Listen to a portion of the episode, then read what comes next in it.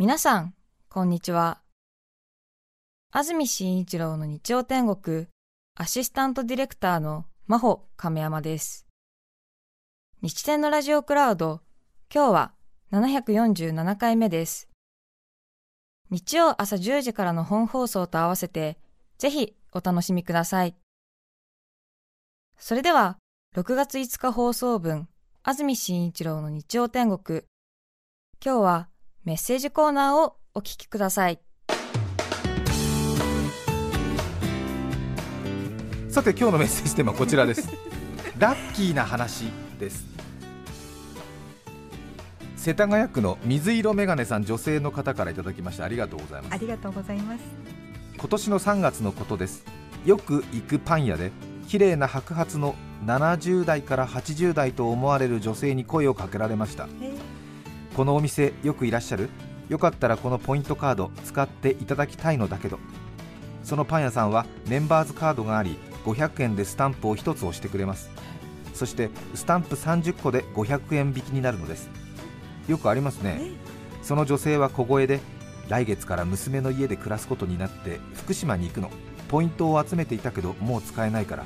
ここのパン好きだったからカードを誰かに引き継いでもらいたいのと言いお店の人に見つからないようにカードを渡してくれました、はい、本当はダメなんだろうね。あまあそうですね、ポイントの数は28個もありあと1000円分買えば500円引きになります、はい、まだスタンプのインクが乾いていないそのカードをありがたく頂戴し12個しかスタンプがない自分のカードと一緒にお財布にしまいました、はい、動揺してありがとうございますとしか言えない私にパン屋さんでどれにしようか悩んでいる時って真剣だから心配事や嫌なことを忘れられるでしょ？私はその選んでいる時間が好きなの。あなたもすごく集中して悩んでいたから私と同じだわと思ったのよ。と笑顔で言って軽やかにお店を後にしました。ラッキーというより強烈至極でした。こんな素敵なことをさらりとできるような女性に私もなりたいです。世田谷区の方。本当に、ね、敵、うん、はい。なかなかね最近は他人に話しかけるということがはばかられるような時も多いですけれども、やっぱり社会で暮らして一番嬉しいのはこういうことだよね。そうですね。なんとなく予想外の交流が嬉しい気持ちになったっていうね、はい、この声のかけ方されると嬉しいだろうね。そうですね。さすがですね。そうね、特にね女性はこういう声のかけ方上手ですよね。うん。男の人は少しちょっとあの形式ばっちゃったりなんかしてね。なんかうん。余計なことを言っちゃったりとか言葉が足りなかったりとかしてね、うん、もしよろしかったら？なんつって。そっかそっか、ちょっとぶっきらぼうになっちゃったりそうですよね、うん、私とあなた同じだと思うからなんて渡されたら嬉しいよね。そうですね、宇都宮市の星花さん女性の方手紙でいただきましてありがとうございます。ありがとうございます。達筆な字でありがとうございます、ね、達筆でありがとうございます。前略お許しくださいませ。初めてのお便りです。今週のテーマラッキーな話お便りいたします。私88歳。もうすぐ89歳です。そうですか。私のラッキーな話は納豆です。私が20歳の時のこと主人を見送るために家の路地を出て自転車で駅に向かう主人を見送るため必ず手を挙げてバイバイをするのです。昔はといっても今から68年前、えー、68年前か、昭和？28年30年ぐらい？今から68年前。自転車で納豆を売る時代でした。しかも藁に包まれています。その人と主人がよくすれ違うのです私が手を振っていると納豆売りのおじさんが勘違いして嬉しげに納豆を持ってこちらに来るのです。私はそうすると求めざるを得ません。そっか。ご主人に手を振ったのに、納豆売りのおじさんが合図だと思って来ちゃうわけね。うん。そのうち納豆が狭い台所いっぱいになりました。そのうちその人が家に届けるついでにそんなに納豆が好きなら僕の嫁になってくれませんか？と言われましたその人はおじさんに見えましたが若かったのですね。今は昔のラッキーな話。私は納豆のおかげで今日まで病気せずラッキーな老人です。あの人は今天国でわら納豆自転車で配達なさっているでしょうか。ネバネバの納豆ですが爽やかな私の青春の思い出そっとそっと思い私を思い出してくれていますか。あの時の納豆売りのおじさん。私は今主人よりあなた様を思い出しています。ラッキーな話。なかなか気象転結が急流川下りでしたね。常に予想外。すごいところに着地しましたね。あ将棋の駒が逆さに立ったみたいな衝撃でしたけれども。人生はいいですね。味わい深いですね。これ前半だってあれだもんね。二十歳の時に結婚したご主人へのやっぱり気持ちだよね。うん。って。そしたら納豆売りのおじさんがね勘違いして。私に求愛してきたというね。いや困った話かと思いきやあれから70年経って思い出すのは納豆売りのあなた様って どうしちゃったかなと思いますけどいや最高ですよね。甘酸っぱい思い出っていうことでいいんですか？そうですね、そして納豆のおかげで元気。そうですよ、最終的にはどこがラッキーなのかと思いきや若い時にそうですよね、自分お台所いっぱいなるほどの。意図せず納豆をたくさん食べたので私健康な老人ラッキーっていうことですよね。いやいい話。素晴らしい。本当ですね。うんこの人が正解ってことでしょ？ねえわかんないけど。納豆売りのおじさんも亡くなったことになってるしね、うん、そうよね、うん、だってまだ若かったんだもんね。わかんないけどでも、ね、いやわかんないけども自分より10、20上だともうあれかなっていうことだと思いますけどもね。うんもしかしたらねご存命かもしれないからさ、うん、分かんない。確認したのかもしれないけどね。素晴らしいグッときちゃった、うん、そして本当に達筆です。本当素晴らしい。うん。こんな達筆ですごい急展開の話でびっくりしてしまいました。いいね。うん。私は今主人より納豆売りのおじさまあなた様を思い出しています。面白い。まさかまさか、うん、私を思い出してくれていますか？というねやっぱりいいですね。うん。兵庫県姫路市の大入袋さん。二十歳男性の方ありがとうございます。ありがとうございます。ついこの間久しぶりに学校の対面授業が再開したのですが自由に席を選んでいい中で一人の金髪の女子が突然僕の隣ごめんなさい。一人の金髪の女子が突然僕の隣に座ってきて教科書をまだ買ってないんだけど見せてもらっていい？と聞いてきました、はい、オンライン授業でずっと実家にいたためかれこれ2年くらい女子と話をしていなかった僕はかなり動揺してしまいましたがもちろんいいよと答え その後は2人で1冊の教科書を使って授業を受けました大学生になってサークルや部活にも入らず何一つ青春らしいことを経験してこなかったのでまさかここでこんなにドキドキできるとは思えずマジでラッキーな瞬間でした。その後 LINE を交換する勇気は出ませんでしたが彼女と過ごした時間はかけがえのないものになりました。そう。よかったです。ね達観してますね二十歳でね。彼女と過ごした時間はかけがえのないものになりましたねそんな大げさな話じゃないんじゃないの？まあでもそう大事よ、うん、意外に覚えてるから。あそうかそうか。何度も取り出すタイプの思い出になりますね。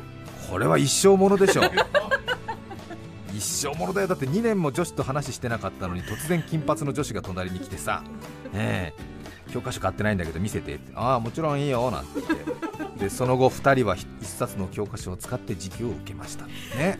うん。いいよ。LINE を交換はこの時しない方がいいよ、ね、またね後日ばったり出会いますから、その時にあその時の大事ですよ。ちゃんと生かした一言でねあの相手の足を止めないと。なんていう風に声かけるか分かりますか？うん教科書ちゃんと買った？って言うんだよ、うん、分かった？やるんだよ。そうそう。あこの間の一緒に教科書を一緒に見て勉強した。あ何がしですとか言ってちょっとダサいなと思われるから、一気にねそこでね、うん、対等な関係に持っていくためにね、うん、もしくはだから教科書あまあいいやどうでも。はい、えー、突然の打ち切り。何？もう俺は何やってんだと思っちゃったよやるよ普通に。若い子ら任しとけばいい。ギャギャ騒ぐえ？そう、うん。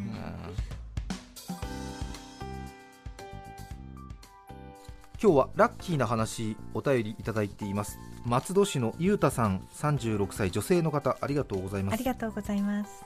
今年の4月10日検証で当てたチケットで夫と息子が千葉マリンスタジアムでのロッテ対オリックス戦を観戦しました。検証で当たったんだ。よかったですね、えー、5歳の息子はかなりの鉄道ファンで野球のルールはまだよく分かっていませんがせっかく当選したチケット出しということで社会勉強も兼ねて初めての野球観戦をすることにしました。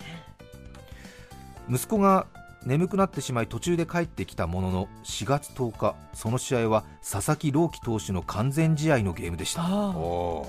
息子の名前に幸せという漢字を入れて名付けましたが生まれて初めて生で見た野球の試合が完全試合になっただなんて持ってる男だなと思いました。夫はというと私の父に電話で完全試合なんて一生に一度見られるかどうかなのにそれを途中で帰ってくるなんてもったいないと怒られていて少々かわいそうでした。息子はこれを機に野球少年になりましたというようなことは一切なく行き帰りに乗った京葉線や武蔵野線の思い出話ばかりしています。いいね。いいですね。そういうね思い通りにならないところいいですね、ね、佐々木朗希投手の完全試合を間近で見ながら 武蔵野線に夢中っていうね。そうもう眠いから帰る、うん、武蔵野線は興奮するよね、うん、そうですかね。初めて乗るとね。そうかちょっと規格外の感じの走り方するもんね。えあのぐわっていう回り込む感じが、うん、そう。あとちょっとね高いところを高速で走る感じとか。うん。今はもうね新しい車両ですけども昔は少しねちょっと古めの車両でドアガタピシ言わせながらね。私も与野に住んでいたことがありますので、はい、武蔵野線よく使っておりました。ね、使ってました。うん。二、番線に電車が参りますなんつってベンチから立ち上がると貨物列車がブワーとか来て貨物列車だったかと思ってこれは間違ったと思って再びベンチに座ろうって戻ると高校生が座ってるみたいなことになって 二度と座れない。何その思い出。え？え武蔵野線あるあるだよ。あそうですか。うん、そうか。ベンチから不用意に立ち上がってはいけないっていう 武蔵野線のホーム、うん、そうそうそうそう、う。ん、東川口の乱って言われてますけどね、ごめんなさい。どうでもいい。すいません、うん、そうなんですよね、お気をつけください。武蔵野線の場合ね、立ち上がっちゃだめですよね。目で確認してから立ち上がらない。ラッキーな話お便りいただいています。新潟県からいただきましたふくらすずめさん44歳女性の方ありがとうございます。ありがとうございます。私は街でよく人から話しかけられます。ねちょっとねそういう方いらっしゃいますよね、ね、話しかけやすいんですよね、えー、ご人徳でしょうね、えー、私は街でよく人から話しかけられます。先日もコンビニでセルフのコーヒーが出来上がるのを待っているとほら毎日ここでコーヒーを飲むのを楽しみにしているんじゃと横から突如知らないおじいちゃんに話しかけられました。おじいちゃんは慣れた手つきで隣の機械にカップをセットしつつ農作業の後のコーヒーの美味しさについて話し始めました。適当に相づちを打ちつつ聞いているとおじいちゃんは出来上がった私のアイスコーヒーに目をやり俺も暑い日は冷てえのを飲みてえんだけど頼み方がわからねえからいつものホットだというのでそれじゃあとアイスコーヒーのカップの置いてある場所を教えセットするまでの一連の流れを教えました、はい、コンビニを出ると後ろから「おーい!」と先ほどのおじいちゃんの声が振り返ると「教えてくれたお礼だ!」と軽トラの荷台から畑から取ってきたばかりだという玉ねぎをくださいました早速その日のお夕飯のお味噌汁に入れた新玉ねぎはとろりと甘く美味しいものでした私のラッキーな話です。あら。ねえ。そう。人とのねなんとなくねこう声をかけるかけないっていうのは少しちょっと最近はまたコロナで雰囲気変わりましたけどもやっぱりこういうのがあれですよね、はい、人として生まれてきて嬉しい瞬間ですよね。自分の行為が相手が喜んでくれてっていうね、もうじわじわずっと嬉しいですね。本当ですよねこれね。玉ねぎね。本当にそのお味噌汁忘れられないですもんね。いやでも最近コンビニエンスストアのコーヒー美味しいですけど確かにマシンがどんどん進化するから、はい、ちょっとわからない時ありますよね。そうですね、うん、ドキドキしちゃって、うん、はい。ここから取り出すの？アイスを？またほら後ろにね列並んでるとねまごまごしてると迷惑かけるんじゃないかなんて思ったりね。いろいろしますもんね押してるボタン間違えてなんか詐欺だと思われても困るし、そう。6月5日放送分安住紳一郎の日曜天国。それでは今日はこの辺で失礼します。安住紳一郎の日曜天国。紫陽花の季節です6月が誕生日の皆さんハッピーバースデーつゆ FM905 AM954 TBS ラジオです。さて来週6月12日の安住紳一郎の日曜天国。メッセージテーマは私の周りの気になる人。ゲストは山下達郎さんです。それでは来週も日曜朝10時 TBS ラジオでお会いしましょう。さようなら。安住紳一郎の TBS ラジオクラウド。これはあくまで試供品。皆まで語れぬラジオクラウド。ぜひ本放送を聞きなされ。954905